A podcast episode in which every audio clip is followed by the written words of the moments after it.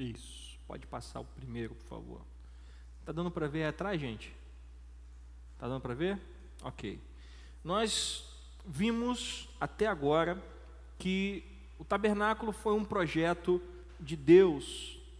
Moisés recebe as instruções enquanto estava no monte, aqueles, aqueles 40 dias que ele passou no monte, né, não foi apenas para receber os dez mandamentos, ali Deus falou muitas coisas com ele, inclusive o projeto do tabernáculo. Então vimos que o tabernáculo é um projeto que foi totalmente idealizado por Deus. Moisés recebeu o projeto e a ordem dizendo: faça tudo exatamente como eu lhe mostrei. E a primeira coisa que nós vimos é que o tabernáculo ele ficava no centro do arraial do povo de Israel. Né? Nós temos essas duas imagens aí, e você pode ver na, na segunda imagem mais distante que a, as tribos ficavam acampadas ao redor e o tabernáculo ficava exatamente no meio, mostrando que Deus precisa ocupar o centro de nossas vidas, ou seja, toda a nossa vida ela precisa girar em torno de quem? De Deus. Deus é o centro das nossas vidas. Deus ocupa a posição central. Nada mais importa. Se Deus não estiver no centro das nossas vidas, tudo que a gente faz é em vão.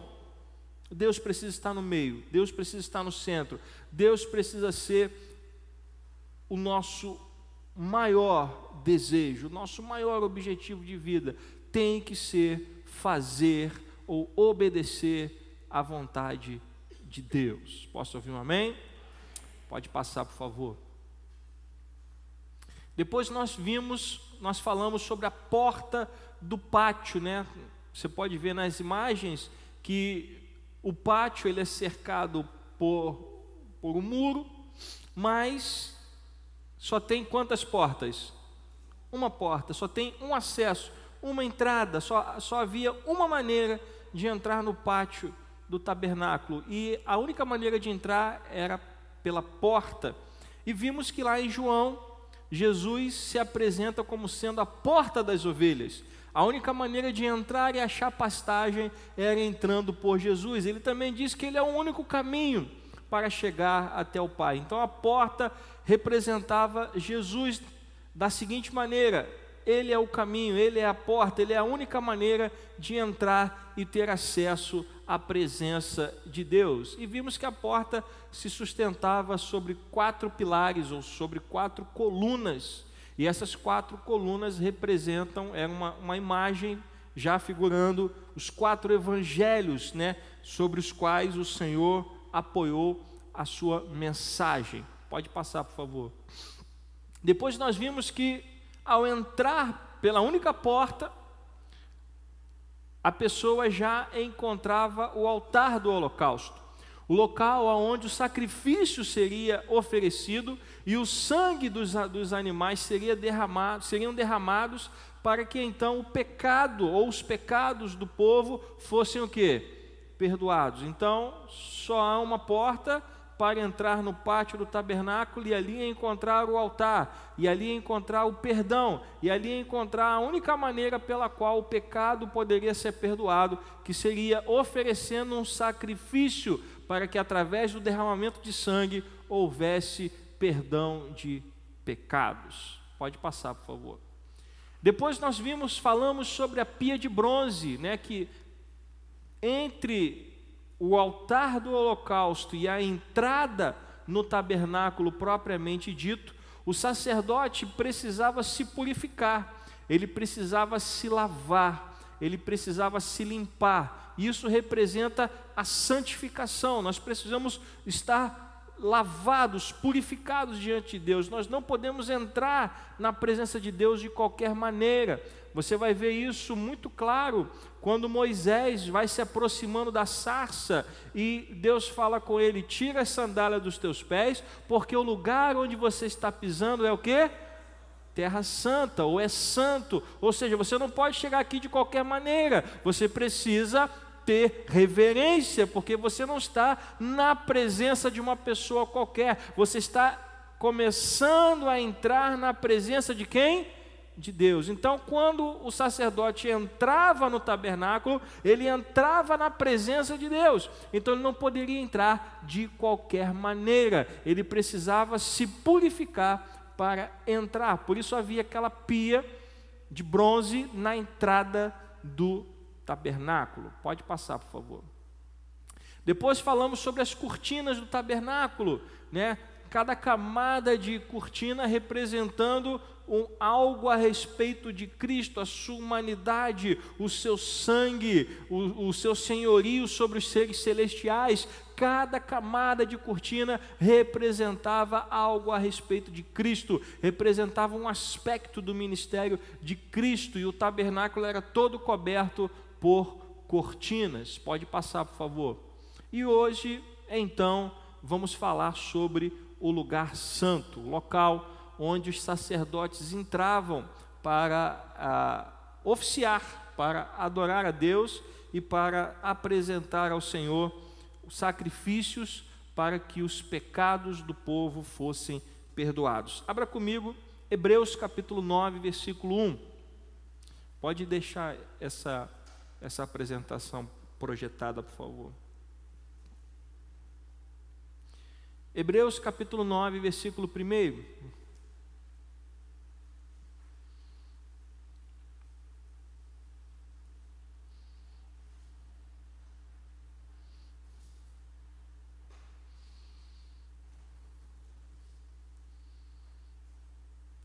Quem encontrou, diga amém.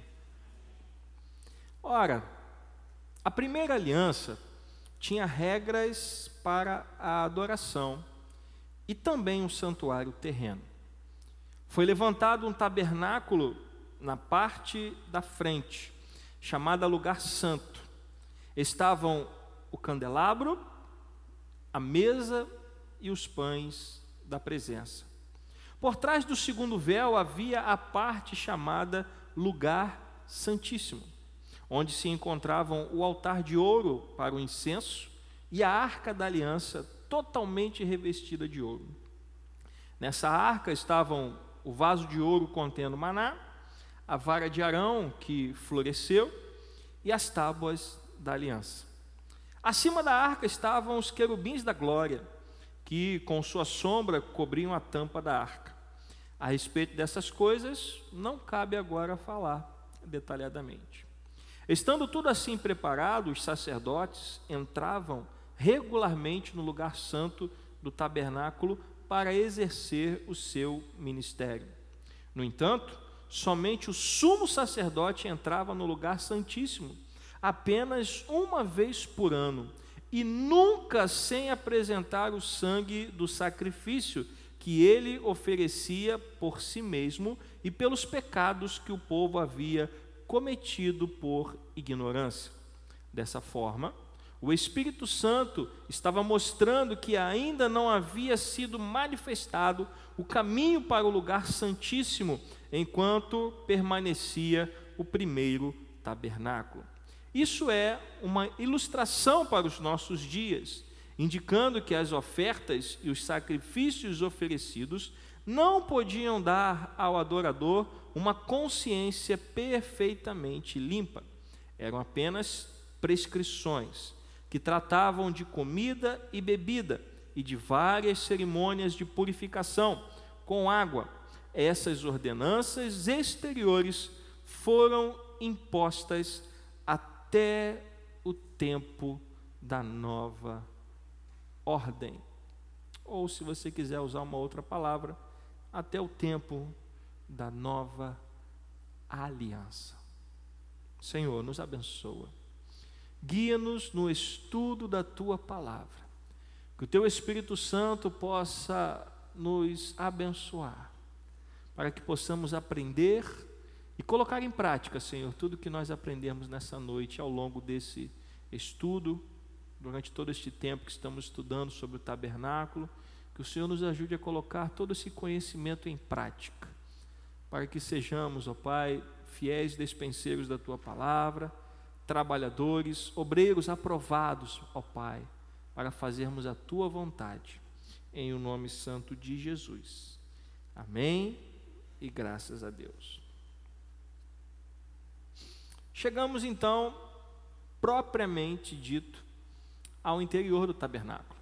Né? A gente, é óbvio que quando Jesus morre, quando Jesus é, é sacrificado na cruz, já não era mais o tabernáculo, já era o templo. Né? É, é, o tabernáculo ele, ele vai até Salomão, mas quando chega no reinado de Davi, Davi decide construir uma casa para o Senhor. E a casa que Davi queria construir era um templo. E Deus disse que Davi não poderia construir o templo porque ele tinha sangue nas mãos. Então esta missão passa para seu filho, Salomão. Então, até o reinado de Salomão, o que existia era esta imagem que nós estamos vendo, era o tabernáculo. Depois, Salomão constrói o templo do Senhor, né, que era aquela coisa linda, maravilhosa, e que depois vem a ser destruído quando o povo é levado cativo para a Babilônia, e que depois é restaurado por Zorobabel, um templo infinitamente menor, é, sem tanta glória, mas que depois, na época de Herodes, ele começa a reformar e aí o templo é restaurado na sua grandeza, na sua glória. Mas quando Jesus morre, essa estrutura interna que havia no tabernáculo também havia no templo. O lugar santo e o lugar santíssimo. Não sei se está dando para enxergar aí, mas tem dois compartimentos, um pouco maior e outro um pouco menor. Está dando para enxergar? O lugar maior é o lugar santo. E entre o lugar maior e o lugar menor tem uma cortina grande. Está dando para ver? Esta cortina separava o Santíssimo do lugar santo. O que, que ficava no lugar santo? O candelabro, a mesa com os pães da presença e o altar. E no lugar santíssimo ficava a arca da aliança.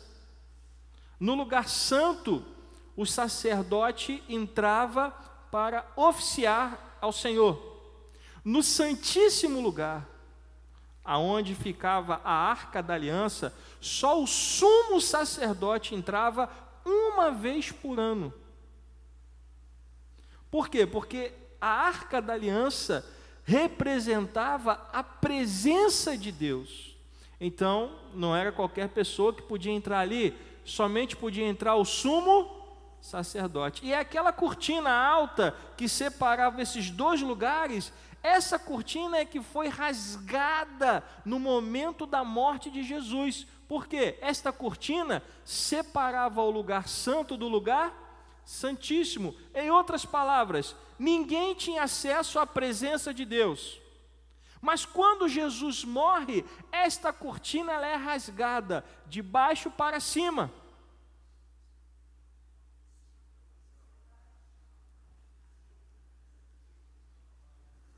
Ah, não foi de baixo para cima, não? Foi de cima para baixo, representando um movimento feito por quem? Pelo próprio Deus. O que, que Deus estava querendo dizer com isso? Eu estou abrindo caminho para que vocês tenham acesso à minha presença. Só o sumo sacerdote entrava ali uma vez por ano. Mas aí Deus, na morte do seu filho, ele rasga o véu, ele rasga a cortina de cima para baixo, representando então livre acesso à sua presença. Então, voltando ao lugar santo, lugar santíssimo, vamos falar na próxima lição, no próximo estudo.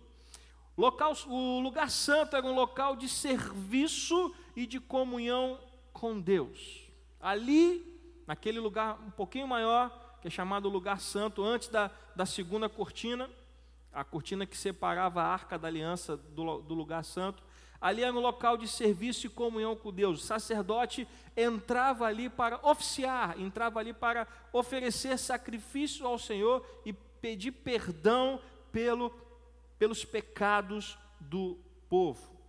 Os objetos que estavam ali no lugar santo demonstravam a santidade do lugar. Era um lugar santo, era um lugar santificado a Deus, era um lugar que deveria ser respeitado como um local aonde a presença de Deus se manifesta. Posso ouvir um amém? Os dois véus representavam que aquele lugar era um lugar santo, porque o véu, a cortina, ela não deixava qualquer pessoa entrar. No lugar santo, só o sacerdote. No lugar santíssimo, só o sumo sacerdote. Então, o povo não tinha acesso a, a, a esses dois lugares. Tinha que ter um mediador. Alguém tinha que representar o povo ao entrar naquele lugar. Por isso, o lugar santo tem muito para nos dizer e por isso nós estamos estudando a sua simbologia. Lá em Êxodo, nos capítulos 25 e 26, a gente começa a perceber essa distinção. Como eu falei, o primeiro lugar, o lugar santo, um local de serviço. O segundo lugar, o lugar santíssimo, um local que representava a presença viva de Deus. E só o sumo sacerdote poderia entrar naquele lugar. Bom, o lugar santo, então, como eu disse, era um lugar de serviço e adoração. O caminho para chegar até a presença de Deus, ele começava com o quê? Para que o sacerdote entrasse no lugar santo, primeiro tinha que acontecer o quê? Hã? Mais alguém? Para o sacerdote entrar no lugar santo, primeiro ele tinha que fazer o quê? Hã? Se purificar?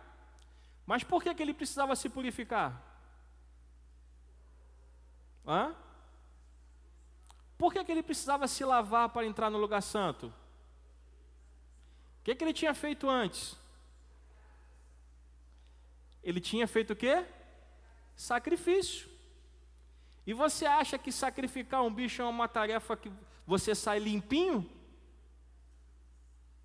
Alguém aqui já matou bicho? Não, né? A gente é. Já? Já? A gente aqui é muito urbano, né? Eu lembro da minha avó por parte de mãe matando galinha. Você sai sujo de sangue, não tem jeito. Então, para ele entrar no lugar santo, ele tinha que fazer o quê?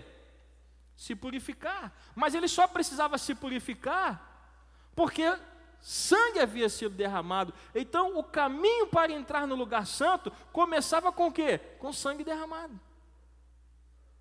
Porque ele entrava naquele lugar para levar o quê? O sangue para dizer: Senhor, aqui está o sangue que nós queremos que o Senhor, que, que nós pedimos que o Senhor, através dele, perdoe os nossos pecados. Então ele tinha que sacrificar, se purificar e entrar, para então oficiar, para então oferecer o sacrifício ao Senhor. Mas além de ser um local de oficiar, de levar o sangue para pedir a Deus perdão pelos pecados do povo, o lugar santo também era um local de adoração e profunda reverência. Aquele lugar ali era um lugar que não era para estar ali de qualquer maneira. Havia todo um ritual. Primeiro tinha que ter o sacrifício, depois a purificação, e só depois o sacerdote entrava no lugar santo. Ou seja, para chegar até ali havia todo um processo, todo um ritual. Por quê? Porque ele estava entrando na presença do Senhor. E a primeira coisa que me chama a atenção é que, se o sacerdote não podia entrar no lugar santo de qualquer maneira, porque ali era o local onde a presença de Deus estava, porque logo depois tinha o Santíssimo. Aquele lugar era um lugar especial, era um lugar consagrado, era um lugar separado. Então ele tinha que entrar ali com temor e com reverência. Porque ali era o local onde Deus estava presente. E aí eu pergunto a você, meu querido irmão e irmã, que lugar é esse?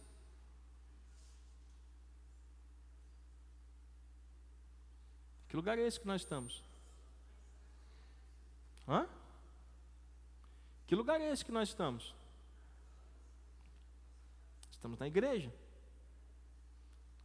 no santuário, no local onde Deus escolheu se manifestar. Sim ou não? Nós entramos aqui para quê?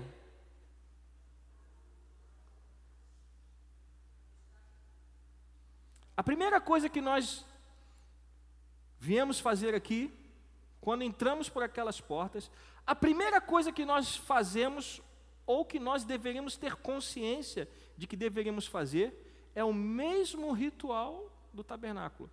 Qual era a primeira coisa que era feita? Hã? Qual é a primeira coisa que era feita? Sa, sacrifício. Sacrifício, purificação, lugar santo. Essa era a ordem, ok? Sacrifício, purificação, lugar santo. Qual é a primeira coisa que nós deveríamos fazer ao entrar na igreja? Hã? Qual é a primeira coisa que deveríamos fazer ao entrar na igreja? Hã? Sacrifício. Mas, pastor, eu não trouxe nada para matar. Trouxe sim. Você. Sim ou não? Venha comigo em Romanos 12.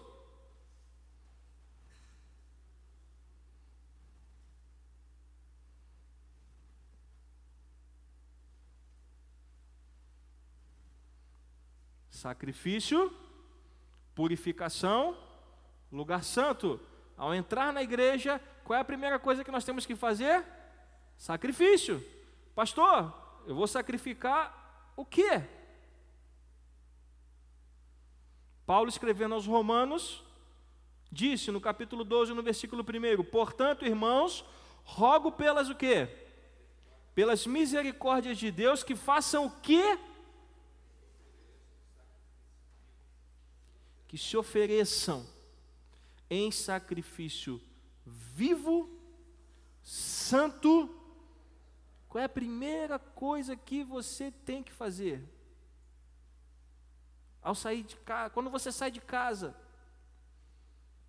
e toma o caminho da igreja, a primeira coisa que deveria vir à sua cabeça é: eu estou indo para um lugar santo para oferecer ao Senhor sacrifício. E aí as palavras de Isaac ecoam na minha cabeça: Pai, aqui está a madeira, e aqui está o fogo, mas cadê o sacrifício? O sacrifício era ele. E Abraão disse: Deus proverá. Nós somos o sacrifício. É claro que Cristo foi o sacrifício pelos nossos pecados. Mas o que Paulo está nos dizendo aqui é que nós deveríamos vir à casa de Deus para nos oferecer ao Senhor. Não como um sacrifício morto, mas como um sacrifício vivo. E além de vivo, santo, e além de santo, agradável, ou seja, a nossa vida, ela tem que ser santa e ela tem que agradar a Deus. Posso ouvir um amém? Isso deveria ser a principal motivação do nosso coração ao sair de casa, ao colocar a minha roupa, ao pensar, estou indo para a casa do Senhor, eu deveria trazer a memória que eu estou indo para a casa de Deus para oferecer o que? Um sacrifício. Qual sacrifício? A minha vida. E eu preciso entender que o sacrifício que agrada a Deus é um sacrifício santo, é uma vida santa, é uma vida santificada, é uma vida consagrada a Deus. Posso ouvir um amém? Portanto, irmãos, rogo pelas misericórdias de Deus que se ofereçam em sacrifício vivo, santo e agradável a Deus. Este é o culto racional de vocês. Esse é o culto que faz sentido, porque este culto vem desde o Antigo Testamento: sacrifício, purificação, entrar na casa de Deus. E eu deveria sair da minha casa, entendendo que eu estou indo para a igreja, não para assistir um culto, não para ouvir uma pregação, não para ouvir mais um sermão, mas para me oferecer como sacrifício vivo, santo e agradável a Deus.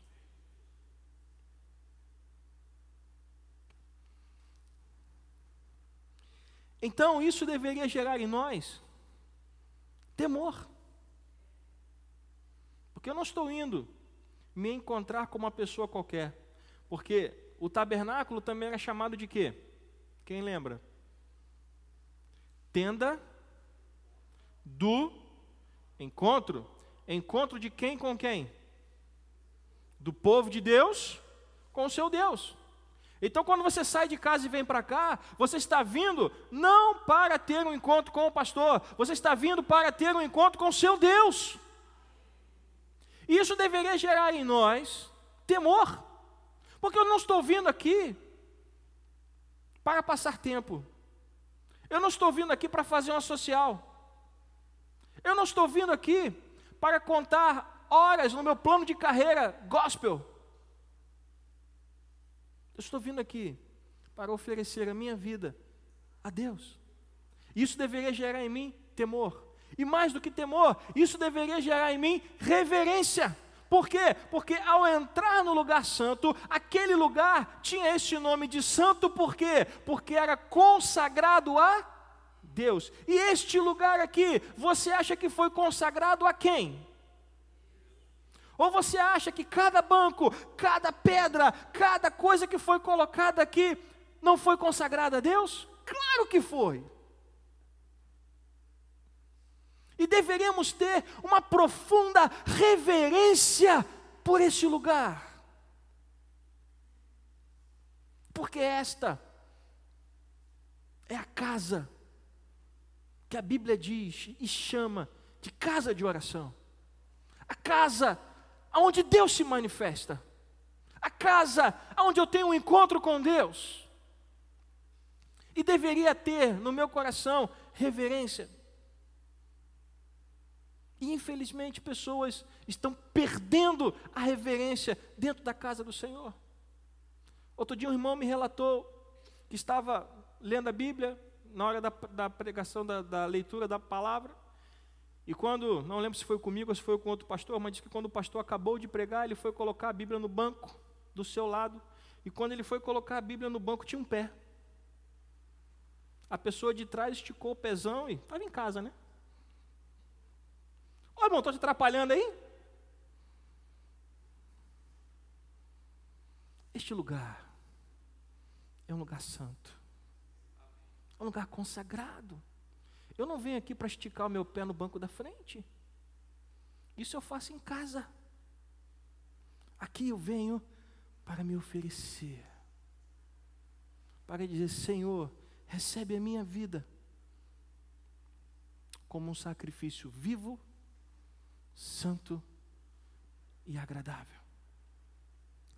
Nos dias atuais, devemos ter esse espírito de temor e reverência.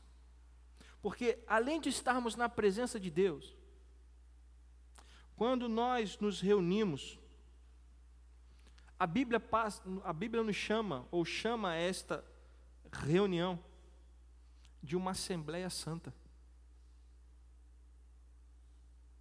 A Bíblia chama o nosso encontro de uma Assembleia Santa. E quando nós nos reunimos, nós ministramos uns aos outros. A sua vida abençoa a vida do seu irmão. Ou pelo menos deveria. Porque eu não vim aqui a esse lugar apenas para ver o que Deus vai fazer na minha vida. Eu vim aqui neste lugar para ver o que Deus vai fazer no nosso meio, seja na minha vida ou seja na vida do meu irmão. Porque ainda que Deus não haja na minha vida, se Ele agir na vida do meu irmão, Ele está agindo na sua igreja. Sabe por quê? Porque nós somos um só corpo. Então, se o meu irmão é abençoado, eu também sou abençoado. Se o meu irmão é curado, eu também sou abençoado. Por quê? Porque eu vou ficar feliz com a cura dele. Deu para entender? Então, quando nós nos reunirmos, além de termos temor e reverência, nós precisamos entender que estamos aqui para servir uns aos outros. O sacerdote, quando entrava no lugar santo, ele não servia a si mesmo. Primeiro ele pedia perdão pelo seu pecado, mas o seu objetivo principal de estar ali é, era para pedir perdão para quem?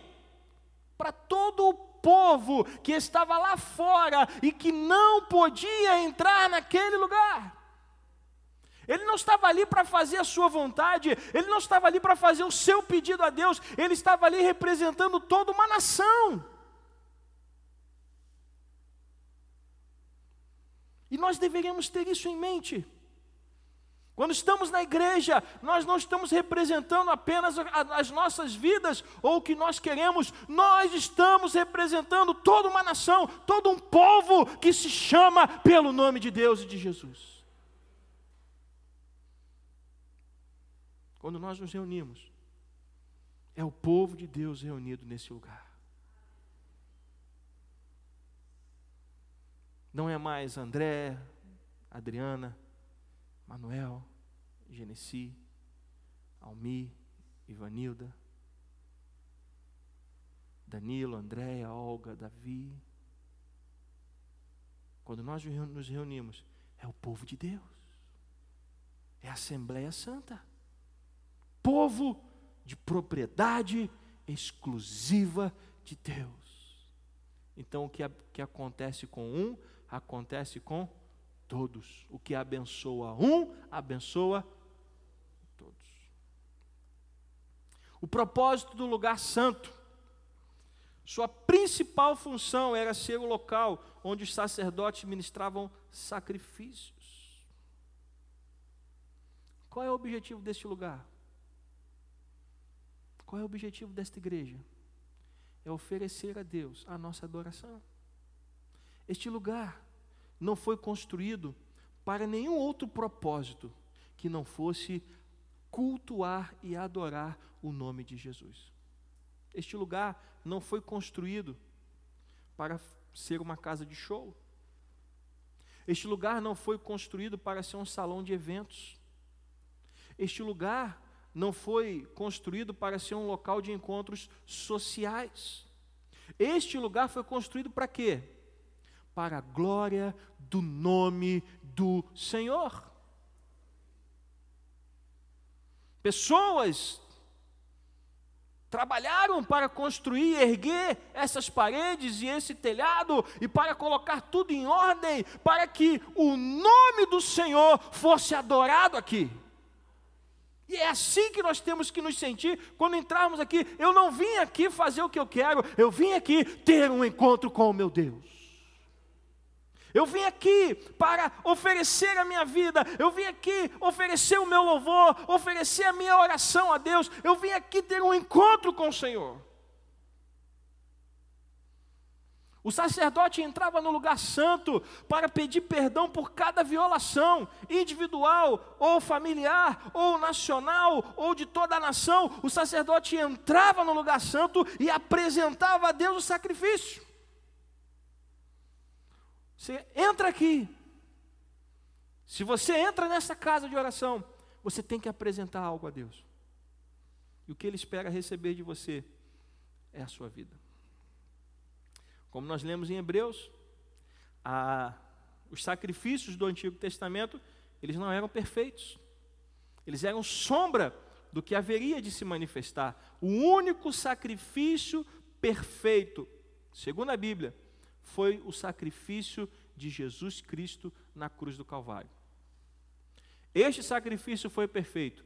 Todos os outros que vieram antes dele não foram, mas eram necessários, porque sem derramamento de sangue não havia remissão de pecados. o sacrifício de Cristo, ele foi perfeito, suficiente, e por meio do seu próprio sangue, ele nos garantiu o perdão dos nossos pecados. Por isso que em Cristo nós fomos salvos. Venha comigo em Efésios capítulo 2.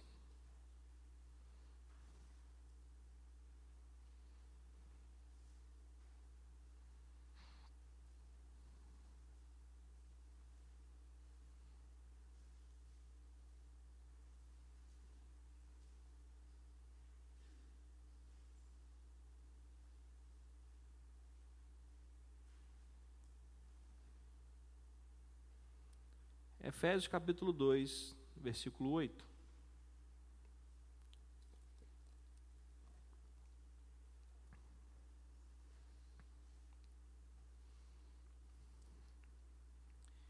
Pois vocês são salvos pela graça. Me permita fazer um parênteses aqui.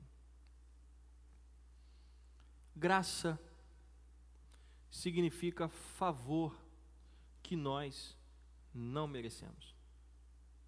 Alguém já fez algum favor para você de graça?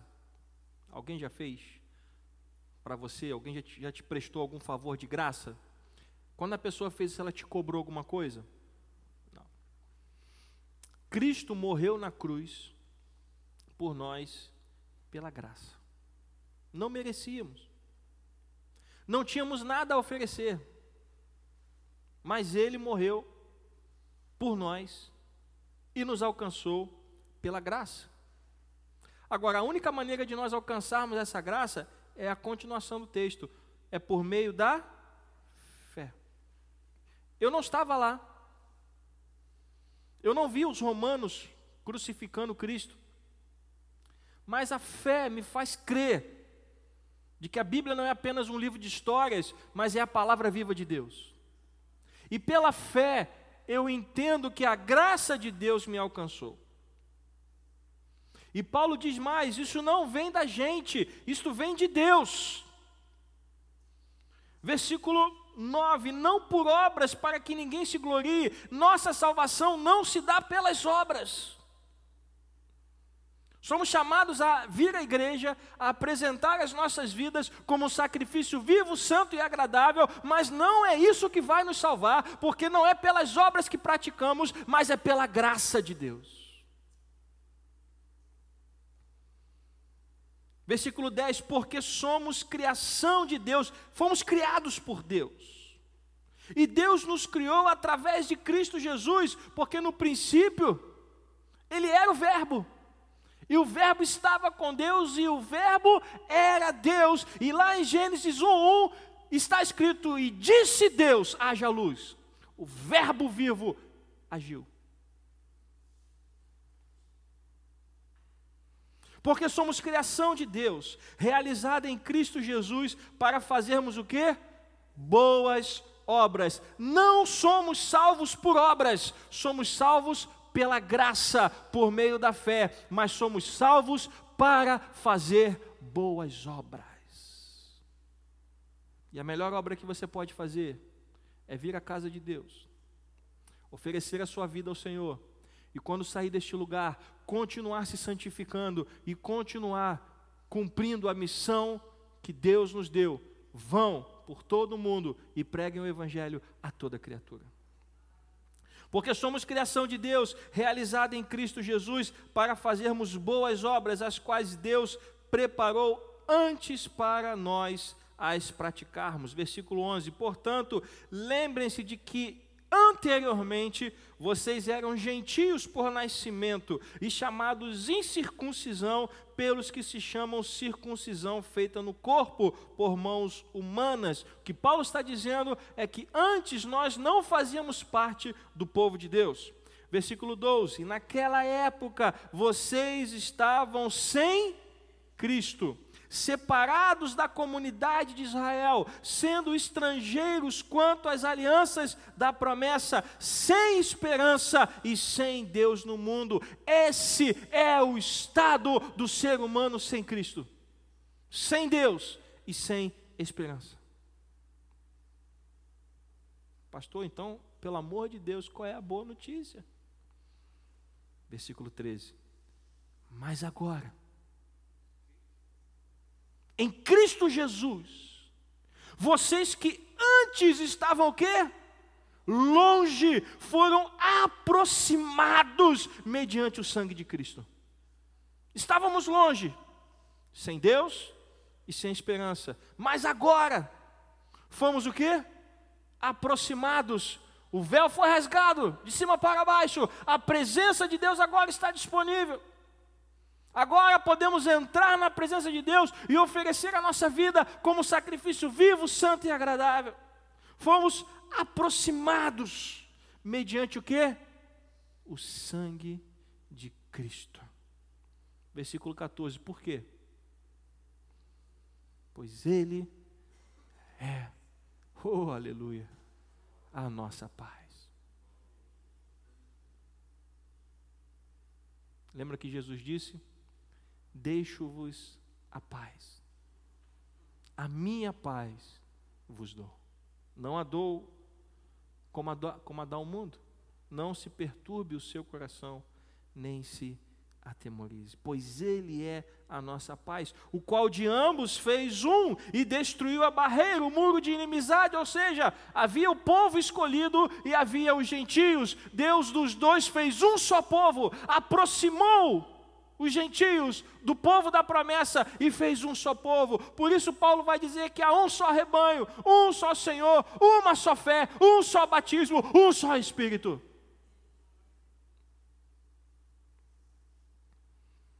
De ambos fez um e destruiu a barreira, o muro de inimizade, anulando em seu corpo a lei dos mandamentos expressa em ordenanças. O objetivo dele era criar em si mesmo dos dois um novo homem, fazendo o quê? A paz e reconciliar com Deus os dois em um corpo por meio da cruz, pela qual ele destruiu a inimizade.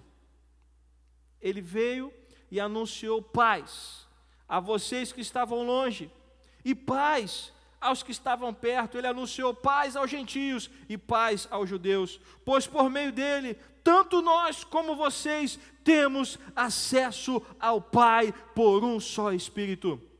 Paulo então conclui, portanto, vocês já não são o quê? Estrangeiros nem forasteiros, mas concidadãos dos santos e membros da família de Deus, edificados sobre o fundamento dos apóstolos e dos profetas, tendo Jesus Cristo como pedra angular. O sacerdote era o único que tinha acesso ao lugar santo ao Santíssimo, só o sumo sacerdote. Mas Cristo trouxe paz. Através dele, nós temos acesso à presença do Senhor. Isso tudo não deveria gerar em nós temor e reverência? Não deveria gerar em nós uma profunda reverência ao entrarmos por aquelas portas. Que não estamos entrando em um lugar qualquer. Não estamos entrando num evento qualquer. Estamos entrando num culto para a glória do Deus vivo. Estamos entrando num lugar para adorar aquele que entregou o seu filho para morrer em nosso lugar.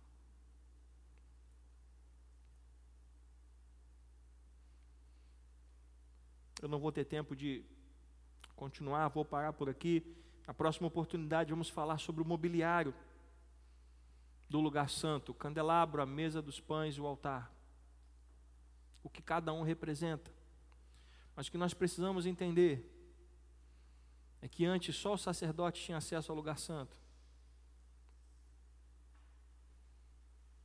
Agora todos nós temos. Não é à toa que a Bíblia nos chama de sacerdócio real. Ao entrarmos por aquelas portas, nos tornamos sacerdotes. Pastor, eu, se eu sou sacerdote, o que, que eu vou fazer? Você vai oferecer sacrifício? Que sacrifício, pastor? A sua própria vida. Não sacrifício morto, porque sacrifício de sangue foi feito por Jesus, de maneira definitiva. Paulo vai dizer que agora nós temos que nos oferecer como um sacrifício vivo, santo e agradável. Esse é o nosso culto. Nosso culto é vir para a igreja, oferecer a nossa vida a Deus. A questão é, quando você oferece a sua vida a Deus, ela pertence a quem?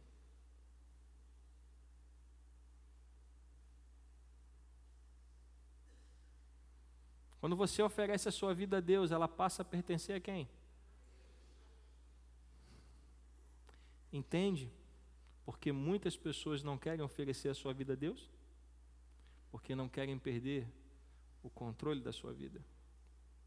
Ser cristão só significa uma coisa: não sou eu mais quem vive, usando as palavras de Paulo, Cristo vive em mim. Com a mente, também usando as palavras de Paulo, eu sou escravo de Cristo. O escravo tem vontade própria? Não.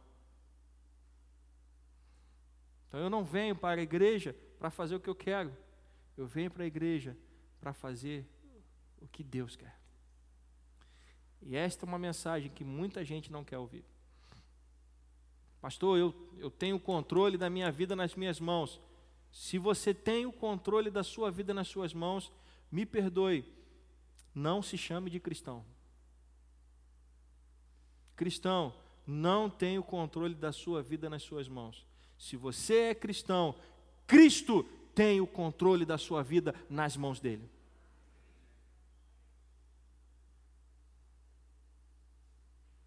E ao mesmo tempo que isso é apavorante, é maravilhoso.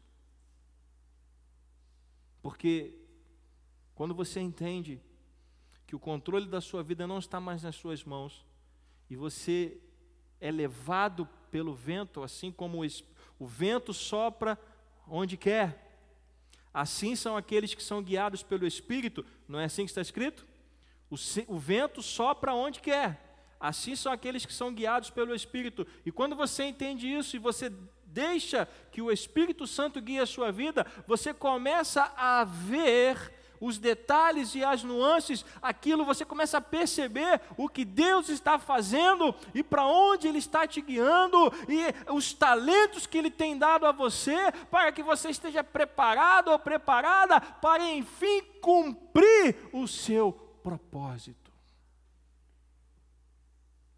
E aí você começa a entender, por isso eu passei por aquilo, por isso aconteceu aquilo na minha vida, por isso eu passei por aquela situação, por isso eu tive aquela experiência. Agora faz sentido, porque Deus estava me preparando, Deus estava adestrando as minhas mãos, Deus estava me preparando, me dando experiências para que agora eu possa frutificar.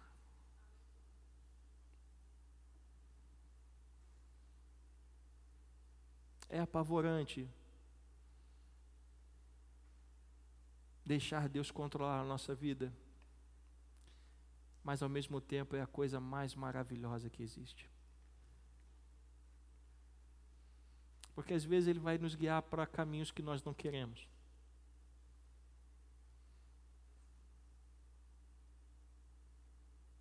Às vezes Ele vai nos guiar por caminhos difíceis. Mas Ele faz uma promessa estarei com vocês todos os dias. Todos os dias. Não tenha medo. Não se desespere. Não entre em pânico. Entre no lugar santo. Adore a Deus. Ofereça a sua vida. Quando entrar neste lugar, entre com temor e com reverência porque você está entrando na casa aonde Deus escolheu manifestar a sua presença. Amém? Vamos ficar de pé.